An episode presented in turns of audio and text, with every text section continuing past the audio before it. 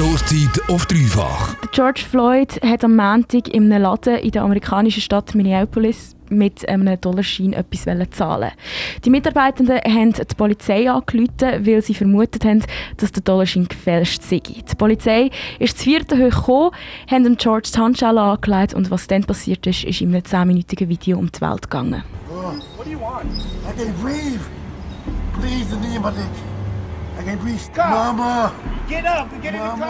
Ein weißer Cop hat über 10 Minuten lang sein Knie in den Hals vom Afroamerikaner George Floyd gedrückt. So lange, bis irgendwann die Ambulanz musste kommen und der George im Spital gestorben ist. Solche Fälle von Polizeigewalt sind in den USA äh, immer wieder gang und gäbe und gehen auch um die Welt. Lea, du hast dich heute mit der Polizeigewalt und dem Racial Profiling in der Schweiz auseinandergesetzt. Ganz genau, Desi. Ich habe mich nämlich gefragt, wie es mit der Polizeigewalt und eben dem Racial Profiling in der Schweiz aussieht sieht. Und für das habe ich dort angesetzt, man auch anfängt, wenn man will Polizist oder Polizistin werden nämlich bei der Ausbildung. Ich habe darum bei der Luzerner Polizei angerufen. Am Telefon hatte ich den Christian Bertschi. Er ist Mediensprecher bei der Luzerner Polizei. Und äh, bei Ihnen ist der Fall von George Floyd auch diskutiert worden, wie er erzählt hat. Ja, also wir haben von dem Vorfall gehört, macht uns auch sehr betroffen. Und das sind schon Sachen, also Polizeiereignisse im In- und im Ausland, die wir mitverfolgen und werden teilweise dann auch im Chor diskutiert. In der Schweiz gibt es kaum Tote wegen Polizeigewalt. Zuletzt ist 2017 ein Fall für, äh, hat ein Fall für Medienaufmerksamkeit gesorgt, äh, wo zwei Asylbewerber von einem Polizist erschossen worden sind, nachdem sie ihn angeblich attackiert haben. Dass die Polizei aber Pistolen braucht, kommt höchst selten vor. 2018 hat es in der Schweiz zwölf Schusswaffeneinsätze gegeben und nur ein Bruchteil von allen Polizeischüssen endet auch tödlich. Der Herr Bertschi hat gesagt, bei der Luzerner Polizei wird auch zuerst der Taser braucht. Die Pistole kommt nur zum Zug, wenn wirklich gar nichts mehr anders funktioniert. Wenn ich das ein bisschen salopp darf sagen, bei uns wird nicht gerade ballert, sondern wir suchen immer zuerst das Gespräch mit der Täterschaft, wir suchen zu verhandeln, wir versuchen äh, Massnahmen vielleicht anzudrohen, sagt, hey, wenn jetzt nicht kooperierst, dann passiert das und das und erst dann wird der Taser oder schlussendlich auch eine Schusswaffe eingesetzt. Wenn es dann aber mal so weit kommt und ein Polizist oder eine Polizistin muss schießen oder auch den Taser braucht, dann wird das intern alles dokumentiert und der Fall nochmal aufgerollt, um zu schauen, ob man nicht anders hätte handeln können. Aber sonstige Polizeigewalt wird nicht unbedingt dokumentiert. Das wird in dem Sinne nicht speziell untersucht, außer es gibt eine Beanstandung, wenn äh, die Person, die Gewalt durch einen Polizist erfahren hat, eine Beanstandung macht. Äh, wenn es eine Anzeige gibt, ist es die Staatsanwaltschaft, die Strafuntersuchungsbehörde, die dann den, Fall übernimmt. Und wenn es eine Beanstandung ist, dann tun wir den Fall bei uns intern auch äh, aufrollen, dass man mit, äh, dem betroffenen Polizisten, mit der betroffenen Polizistin das Gespräch sucht. Je nachdem, wie das, äh, die Untersuchungen ausfallen, kann das auch zu einem Disziplinarverfahren führen, wenn sich ein Polizist falsch verhalten hat. Äh, Im schlimmsten Fall auch zu einem zu einer Kündigung. Im Fall von George Floyd ist aber nicht nur die viel, viel zu heftige Polizeigewalt das Problem, sondern auch Racial Profiling und Rassismus. Der Polizist, der am George nämlich das Knie in den Hals gedrückt hat, passiert im Internet zum Beispiel auch mit einem Make Whites Great Again Chappy. Darum habe ich den Christian Bertsch gefragt, was die Luzerner Polizei macht, um Rassismus und Racial Profiling zu vermeiden. Bei uns fängt es eigentlich schon an ähm, bei der Auswahl der neuen Polizistinnen und Polizisten. Bei der Auswahl wird nämlich abgeklärt, ob ein Aspirant unseren Kriterien entsprechen. Wir reden dann in einem Gespräch auch, äh, oder versuchen das abzuklären, hat einer einen guten Leumund, ist die Integrität da von der Person, wo Polizistin oder Polizist werden. Also das ist mal eine Grundvoraussetzung, man kommt schon gar nicht in unser Score, wenn wir nicht unseren Kriterien entsprechen. Und zu diesen Kriterien gehört eben auch, dass Extremismus in jensten Richtungen nicht erlaubt sind.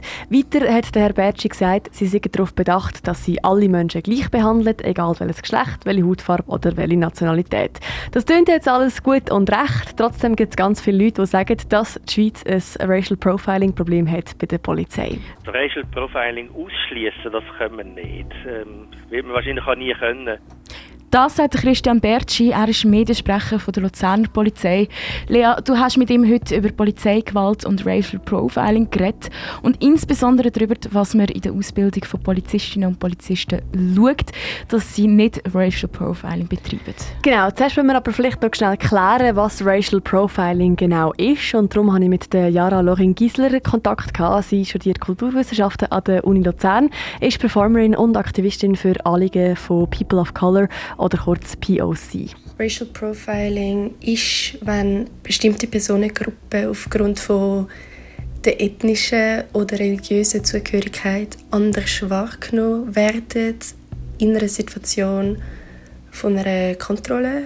Also das heißt, dass sie von Polizistinnen als anders wahrgenommen werden und genau eben das ethnische oder religiöse Merkmal zum Kriterium werden kann, um jemanden zu kontrollieren. Was aber noch wichtig ist zu sagen, das ist, dass äh, der Racial Profiling nicht eine bewusste Entscheidung ist. Das passiert viel mehr unbewusst, weil wir gewisse Bilder und Vorurteile haben, die mega, mega schwierig sind zum wegbekommen.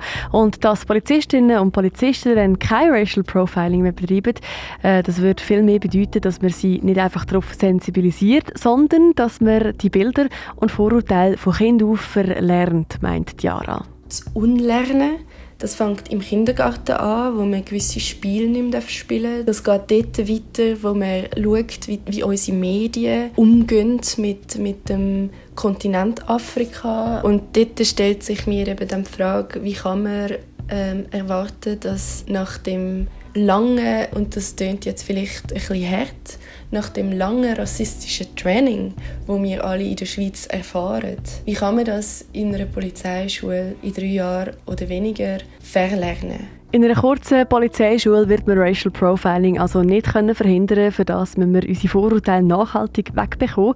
Dass man die Problematik einfach so kann verschwinden lassen das glaubt auch der Christian Bertschi von der Luzerner Polizei nicht. Ich kann nicht jeder Polizist in den Kopf hineinschauen, hat er jetzt sich vielleicht jemand gleich kontrolliert, weil er eine andere Hautfarbe hat, was es vielleicht bei einem, bei einem Schweizer nicht gemacht hat.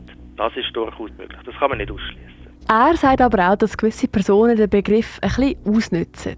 Wir stellen manchmal aber auch fest, dass es äh, gewisse sage jetzt Täter oder mutmaßliche Täter gibt, die sich auch ein bisschen hinter dem Begriff von Racial Profiling verstecken dass sie dann die handelnden Polizisten beschuldigen, ähm, sie seien ja nur kontrolliert worden, beispielsweise wegen ihrer Hautfarbe.